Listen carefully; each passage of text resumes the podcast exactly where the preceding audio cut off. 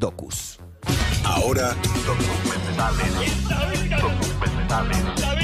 Documen Juanes. Con Juan Ferrari. Documen Juanes.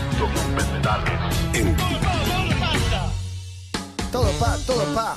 Claro que sí, momento de hacer un repaso por el mundo documental, algunas recomendaciones y estrenos. Ayer mencionamos en el feriado que se estrenó Halftime, el documental sobre Jennifer, Jennifer López. J.Lo. J-Lo. Eh, hay algo que está bueno desde la premisa del documental. Jennifer López acaba de cumplir 50 años en el momento que, que está transcurriendo este documental. Piensa vivir 100 por lo pronto. por lo Bueno, puede ser. Y también está preparando el famoso show de medio tiempo. No solo su festejo de 50 años, sino el show de medio tiempo del Super Bowl en Miami. Ya sacaron un título y una nota. de, fue la peor idea del mundo hacer. eh, Latinas en. Juntar, a- juntarme a mí con Shakira, obviamente fui víctima del clickbait porque entré y dije, uy, le tira tierra a Shakira. Yo No. pensé lo mismo. Me dijo, no, no, no, no, poner que dos latinas hacen falta para comparar con uno, pero mil veces hicieron dos y hasta tres artistas. Exactamente, pero acá recordemos que es el Super Bowl vinculado a Trump diciendo volvamos a construir el muro, que vengan los mexicanos que realmente valen la pena y todas esas frases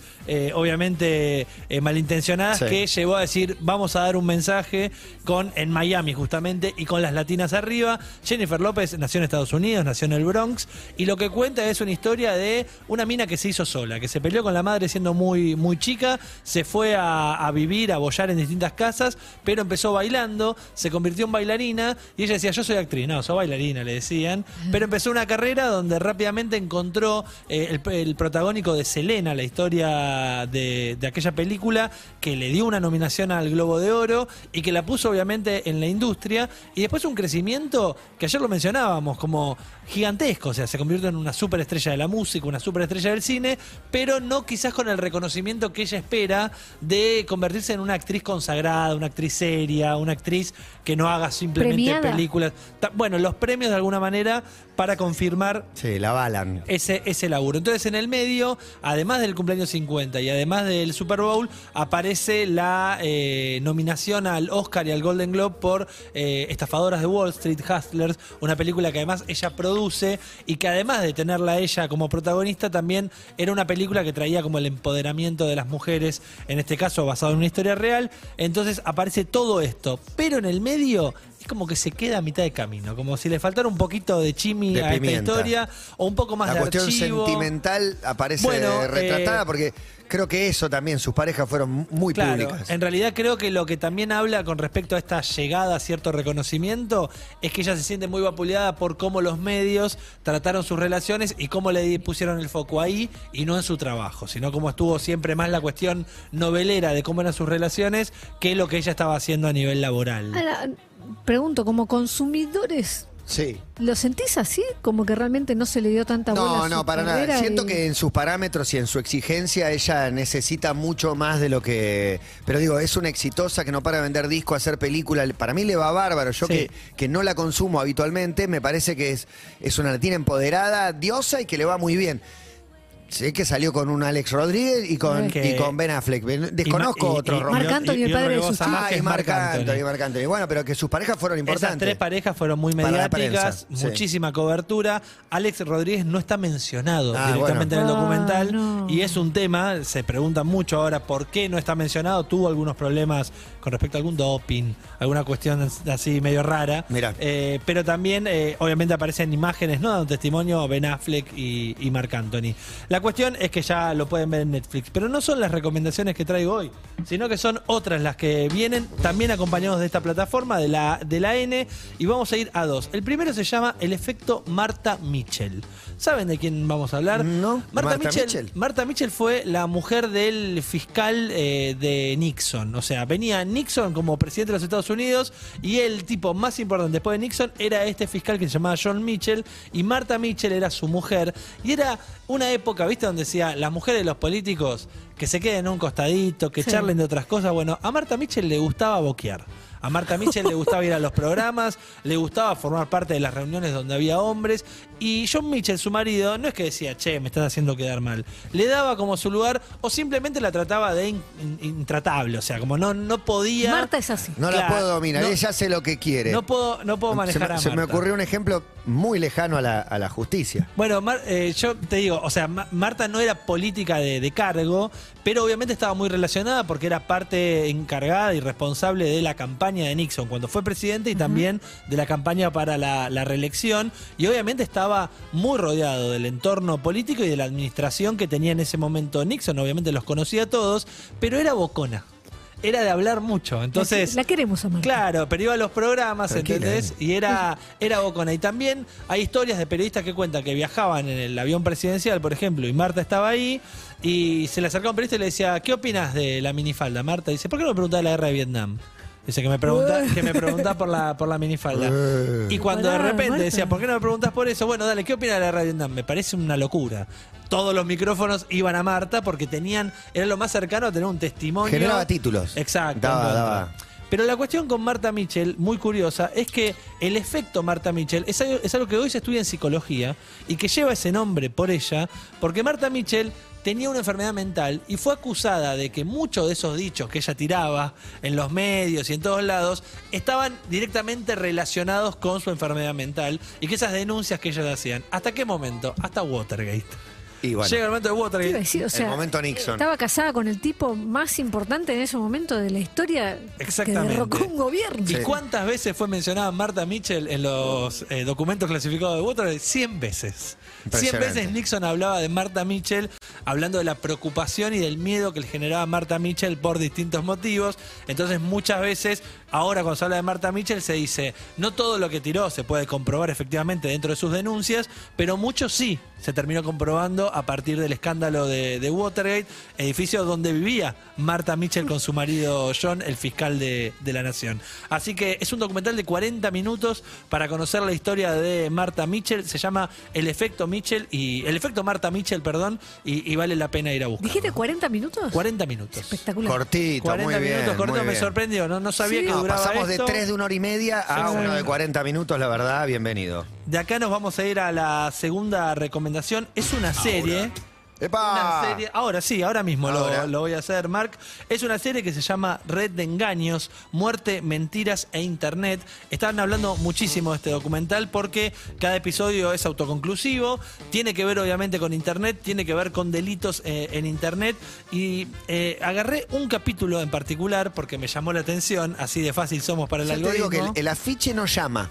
No, No llama. te llama la atención. Pero Bueno, lo primero que me llamó la atención es que lo produce Ron Howard. Ron Howard y Brian Grazer, Bien. que son dos productores que todo lo que hicieron últimamente, no sé, eh, muchísimas cosas hicieron, pero docu de los Beatles, docu de Muy bueno. Sí, no, Peter no, Ron Jackson, o sea, hicieron un montón de cuestiones muy, muy interesantes. Y en este caso, en esta serie, Red de Engaños, que no dirigen ellos, dirigen otros, se van a meter con eh, casos vinculados a Internet. Y agarré un capítulo en particular, que es el que les voy a traer hoy, pero después vayan a, a buscarlo, que se llama No soy nazi.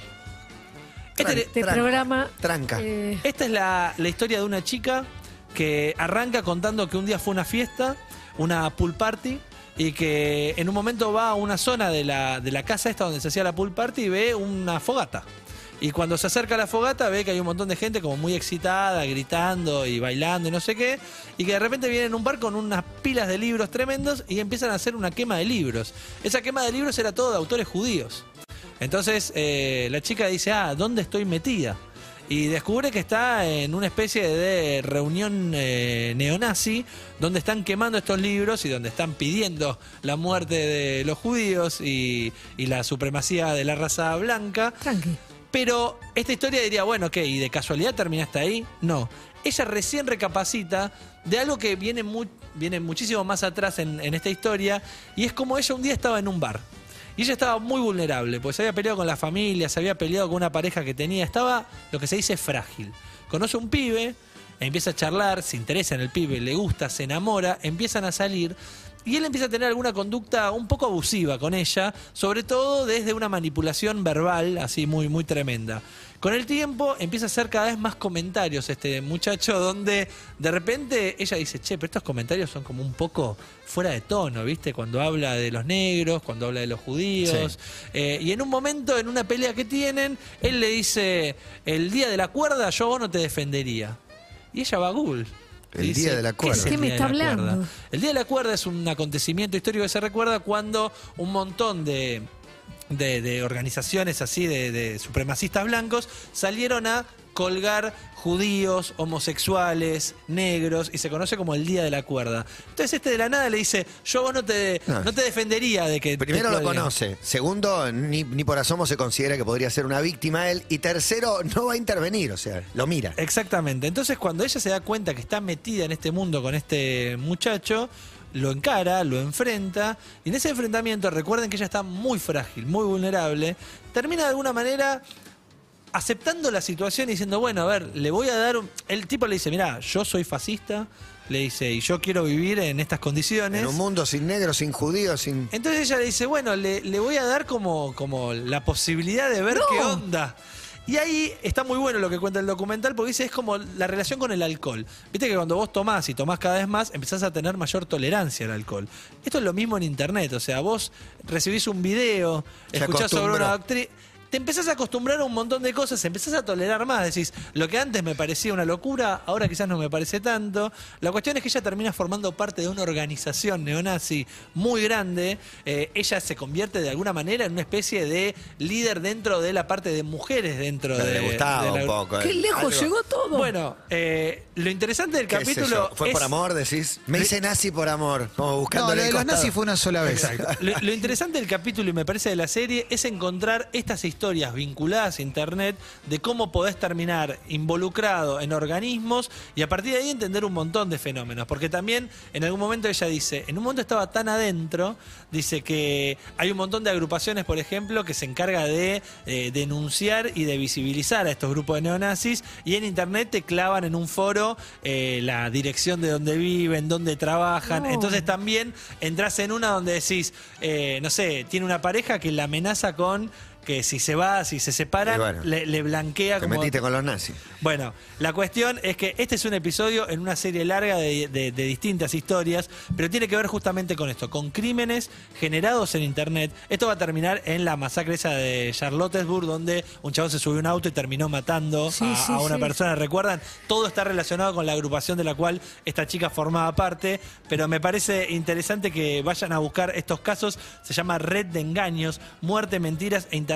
Y sobre todo, el centro de, de estas historias tiene que ver con la manipulación que uno puede recibir en Internet, cómo podés ser víctima y terminar esto formando parte de una agrupación con una ideología que vos no compartías, eh, formando parte de una estafa mucho más grande que no empezaste, pero que terminás siendo cómplice. Todo eso está en esta serie documental en Netflix. Un par de documentales entonces para tener en cuenta. Los dos están en Netflix, ¿verdad? Exactamente, y el de J. Lo también se llama Halftime. A mí no me gustó tanto, pero el efecto Marta Mitchell y este que se llama Red de Engaños re valen la pena. Acaba de llegar nuestro.